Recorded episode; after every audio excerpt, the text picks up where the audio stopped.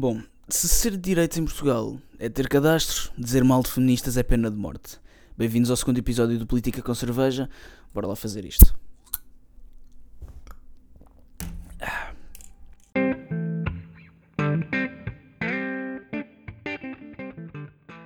Então, na outra semana foi o Dia Internacional da Mulher. Eu não sou daqueles que diz que não faz sentido existir um Dia Internacional para a mulher, porque faz, as mulheres são criaturas incríveis e merecem ter um dia especial para celebrar as suas capacidades únicas. O problema desta história são mesmo as feministas. Mas não são aquelas feministas dos anos 20 que queriam votar e queriam trabalhar mais horas para receber o mesmo que os homens. Não, estou a falar destas novas feministas, aquelas feministas de terceira geração que odeiam homens e odeiam que lhes digam a verdade. E elas trazem aqueles seus mitos ridículos que não fazem sentido nenhum. Mas acho que mesmo o mais estúpido destes todos é, de facto, o gender pay gap a desigualdade salarial entre os sexos. E eu digo que é estúpido por duas razões. Primeiro, porque é ilegal e porque não acontece. E segundo, porque já se provou ser mentira várias vezes. No entanto, continuam a haver pessoas como o Barack Obama a dizer na Casa Branca que as mulheres ainda nos Estados Unidos recebem 77 cêntimos por cada dólar que o homem faz. E durante este último Dia Internacional das Mulheres, estas estatísticas foram repetidas até ao infinito, mas nunca é curioso que nunca são os mesmos números, ou é 88% ou é 86%. Portanto, nem estas pessoas sabem. Porquê? Porque existem muitas variáveis que não estão incluídas nestes estudos e não se percebe alguns dos grandes problemas que influenciam a disparidade salarial. Vamos então tentar perceber o porquê deste número há um, uma confusão entre dois termos diferentes, entre salários e rendimentos. Os salários é o dinheiro que nós ganhamos pelo trabalho que fazemos. Efetivamente, trabalhas 8 horas, recebes X dinheiro por essas 8 horas. Os rendimentos já inclui toda uma variedade de fontes de receita. Ou seja, uh, dividendos da bolsa, uh, investimento noutras coisas, até apostas, uh, rendas de, casas, todas essas fontes historicamente percebe-se que as mulheres não tenham tanto peso nestas áreas. As mulheres não têm tanto, não são donas de tanta propriedade como os homens e aí é uma fonte desta desigualdade. Mas esta é só uma pequena parte do problema. Porque para se chegar ao número dos 77 cêntimos, ou dos 88 cêntimos, ou dos 80% ou 90%, ou o que quer que seja, a única coisa que se faz é pegar em todos os rendimentos das mulheres e pegar em todos os rendimentos dos homens, fazer uma simples divisão e chega-se a um número. Mas estes números nunca têm em consideração coisas como a educação, a posição, número de anos na empresa, uh, horas, de horas de trabalho de semanais, uh, liberdade para fazer horas extra por parte da pessoa. Ou seja, existe uma quantidade de variáveis tão grande que é quase impossível fazer um estudo sobre o trabalho que englobe todas estas variáveis. E depois acho uma coisa muito engraçada, por exemplo, o Louçã vai para a televisão a dizer que chega só outubro e as mulheres já não recebem mais dinheiro. É como se desaparecessem dois meses de ordenado. E ninguém percebe a ridicularidade desta merda. É que aquele gajo, aquele gajo tem que saber que estes números são falsos. Aquele gajo tem que saber que está a dizer barbaridades, mas ele repete-as na mesma, porque repete-as porque ganha pontos, ganha pontos de feministas, ganha pontos do, dos, dos sindicatos, ganha pontos de todo lado. Mas ele sabe que isto é mentira, porque nenhum verdadeiro economista, nem nenhum cientista social que se preze, vai pegar num estudo que tenha apenas uma variável e vai ter, querer tirar conclusões desse estudo com só uma variável. Não cabe na cabeça de ninguém. Houve um estudo feito em 2012 pela American Association of University Women, que é uma organização feminista, que demonstrou que o gap salarial, isto nos Estados Unidos, é de apenas 6 cêntimos, quando se tomam em consideração as diferentes escolhas feitas por homens e mulheres. No entanto, como não conseguem explicar as razões para ainda existir esta disparidade, o estudo conclui, obviamente, que existe discriminação na sociedade, somos uma camada de sexistas. Mas depois vem uma economista, uma senhora que é a Diana Forgathroth, uh, em que vem criticar este estudo, em que diz, ela diz que não é possível tirar conclusões mais específicas porque as áreas ocupacionais são demasiado amplas. Eles têm categorias como Other White Collar, Business and Management e Other Occupations, são muito grandes e não é possível tirar conclusões. Seja, por exemplo, dentro do grupo Other White Collar são incluídas as ciências sociais, trabalhos relacionados como advogados, juízes, educação, bibliotecários, uh, artistas, entretenimento, desporto, jornalismo Ou seja, estamos a comparar salários de advogados com de bibliotecárias e de atletas que são extremamente bem pagos com assistentes de comunicação do jornal, recebem a ordenado mínimo. Ou seja, obviamente não vamos conseguir, não estamos a comparar o mesmo trabalho e as mesmas pessoas. Não é salários diferentes pelo mesmo trabalho. São várias categorias. E se pensarmos já reduzindo estas categorias, se isto reduz para 6 cêntimos, vamos procurar ainda mais qual é que será na realidade, o gap salarial. Um outro estudo do Department of Labor dos Estados Unidos. Ah, e depois isto é outra coisa engraçada: é que os Estados Unidos fazem estudos para esta merda toda. Em Portugal, não. Em Portugal, continuamos na ignorância e continuamos com aqueles estudos super simplificados em que podemos retirar sempre conclusões erradas que desde, que, desde que sirvam do nosso ponto de vista. Mas pronto, os Estados Unidos, todas as coisas mais que têm, ao menos têm isto bom. Fazem estudos para tudo o que é merda. Tudo o que, é, tudo o que existe, há um estudo sobre isso. Pronto. O, o estudo do Department of Labor de 2009 sobre o Gender Pay Gap diz que o, o, pay gap pode ser explicado quase completamente pelas escolhas diferentes feitas por homens e por mulheres.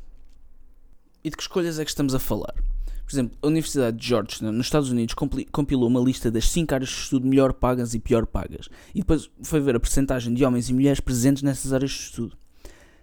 Entre estas 5 melhor pagas são maioritariamente homens, tudo na escala dos 80, 70, 90% quase. Por exemplo, era engenharia de petróleo, uh, matemática e computação, engenharia aeroespacial, engenharia química. Depois, nestas 5 havia uma apenas que era maioritariamente mulheres, que é as ciências farmacêuticas, que tem 52% de mulheres. Nas áreas pior pagas, que era uh, conselhamento e psicologia, educação pré-primária, recursos humanos e organização comunitária, serviço social, estas eram todas compostas por mulheres na escala também dos 80, 70, 90%. Por exemplo, a educação pré-primária são 97% de mulheres. nestas 5 pior pagas, só há uma dominada pelos homens, que é a teologia, teologia que tem 66% de homens. Mas enfim, se as mulheres tendencialmente escolhem cursos superiores pior pagos, vão, inevitavelmente ao longo da vida, receber menos. E é aqui que vêm as feministas com as coisas das construções sociais de género e com a discriminação e com o sexismo e dizem que as mulheres não são livres de fazer as próprias escolhas por causa de uma sociedade que as obriga a ir para certos caminhos. Não percebem o quão paternalista é dizer que as senhoras não são capazes de pensar por elas próprias e são levadas pela sociedade a fazer escolhas que na realidade não querem. Não percebem esta ironia, mas também perceber coisas subtis para esta gente é, é pedir demasiado. Existem de facto alguns traços comportamentais e biológicos que não são apenas socialmente construídos, porque são universais, independentemente das culturas e independentemente até de traços hereditários.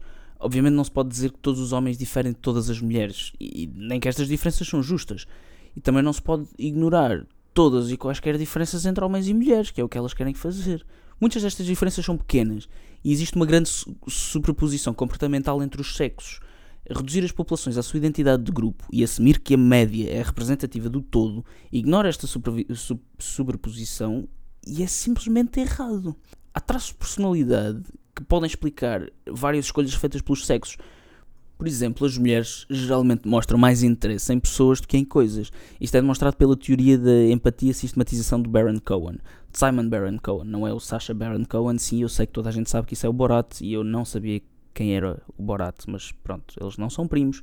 Este é um psicólogo clínico que é o Simon Baron Cohen. Ele explica porque é que o, o, género feminino geralmente prefere trabalhos em áreas sociais ou áreas artísticas, tem mais tendência para coisas empáticas. O sexo masculino para áreas mais sistémicas, como as engenharias, as computações, os automóveis. As mulheres também, devido a isto, têm mais tendência a sofrer de ansiedade, têm menos tolerância ao stress, o que leva a empregos de natureza diferente. E, minhas amigas, se a vossa resposta a isto é que ficam com raiva ou com ataques do que quer que seja por ouvirem que as mulheres são mais emocionais, that kind of fucking proves the point.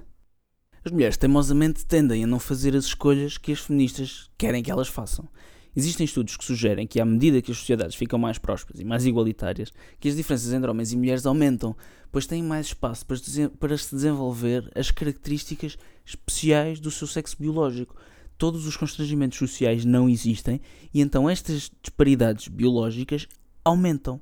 Por exemplo, na Suécia, na Noruega, países que toda a gente concorda que já fizeram grandes aumentos a nível da igualdade de género, nestes países as disparidades entre os sexos têm vindo a aumentar nos últimos anos. Por exemplo, já existem cerca de 80% do, dos estudantes de engenharia são homens e mais de 90 e tal por cento dos, estudantes de enfermagem são mulheres. Estas disparidades aumentaram nos últimos anos, em vez de ficar tudo 50-50, como estas pessoas queriam, queriam que acontecesse. Obviamente não ficam, porque as pessoas são diferentes. De antes aceitávamos que éramos todos diferentes e era essa diferença que nos tornava únicos. Hoje não, hoje temos de ser todos iguais. Na sociedade ocidental, não existem sexos privilegiados nem vítimas.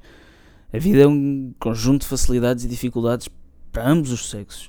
Assume-se que as mulheres têm a pior parte deste acordo por causa da nossa natural predileção para a sua proteção. As mulheres historicamente foram, são a continuação da raça. Os homens são descartáveis, os homens são enviados para a guerra, para morrer, para lutar. São descartáveis puramente descartáveis. Isto é normal, é uma coisa que é natural. O ser humano tem uma predileção completamente natural para proteger a mulher. Existem os mais variadíssimos programas de incentivos para, para atrair mulheres para certas áreas, existem muitos programas de apoio uh, social para mulheres, quase não há mulheres uh, sem abrigo. As mulheres, isto já foi provado, têm sentenças mais leves para crimes semelhantes.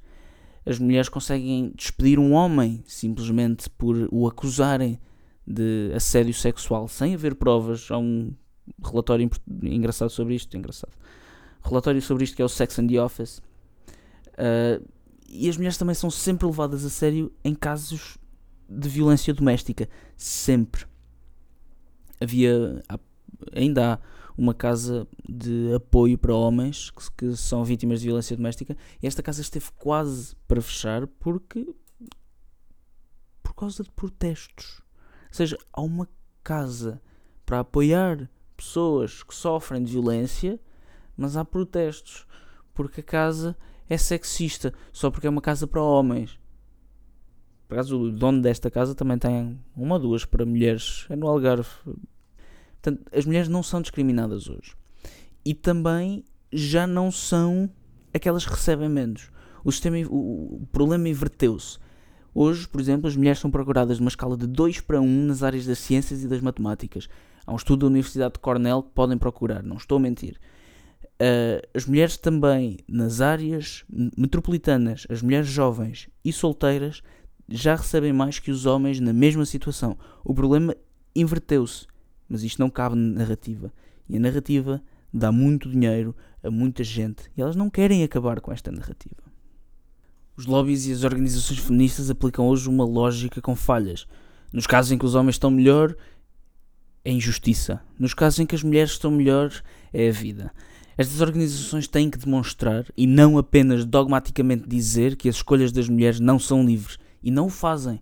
Na realidade, as, as, mulheres são demasiado inteligentes para, de uma maneira condescendente, possamos dizer que estereótipos culturais as forçam para certos trabalhos e certas áreas. São capazes de entender as suas preferências e capacidades e tomar decisões por elas próprias. As feministas podem continuar a fazer o que elas quiserem, mas pelo menos numa época em que a internet está só a um clique de distância, em que elas podem verificar todas as informações delas pelo menos sejam factuais, pelo menos digam merdas que têm razão para ser ditas. Elas já não querem igualdade de género, já passamos essa fase. E quem vai sofrer mais com isso são os rapazes. Na escola secundária, os testes são modulares e não são lineares, o que favorece as raparigas. O comportamento natural masculino é vilificado e o das raparigas é premiado. Um típico rapaz é agora hiperativo. As raparigas vão ser encorajadas em todas as fases e os rapazes deixados à deriva. Mesmo no mercado de trabalho, as probabilidades também estão contra nós numa altura em que todas as empresas são pressionadas por programas de diversidade. Mas não faz mal. Nós vamos ficar bem porque somos homens. E o que nós fazemos é ultrapassar as dificuldades. É ultrapassar todas as adversidades. Mas felizmente não estamos sozinhos. Felizmente, as mulheres estão a abandonar esta ideologia divisiva do feminismo nos seus milhões. Cada vez menos mulheres se identificam como feministas porque percebem que as feministas dizem uma coisa e fazem outra. No Reino Unido já menos de 7% das mulheres se identificam como sendo feministas. E nos Estados Unidos já para aí 1 em 5. Fico feliz também de saber que a maior parte das minhas amigas não se identifica com esta ideologia. Juntos somos capazes de resolver todos os problemas que aparecerem. Enquanto indivíduos inteligentes, nós valorizamos a informação, os factos e a verdade. E vamos conseguir demolir este e outros mitos cujo único propósito é dividir-nos. A verdade é tão dura como a morte. Só é mais difícil de encontrar. E termina assim o segundo episódio do Política com Cerveja. Para a semana vou falar de impostos e de como o Estado nos rouba todos os dias. Um brinde a vocês e um abraço. Até para a semana.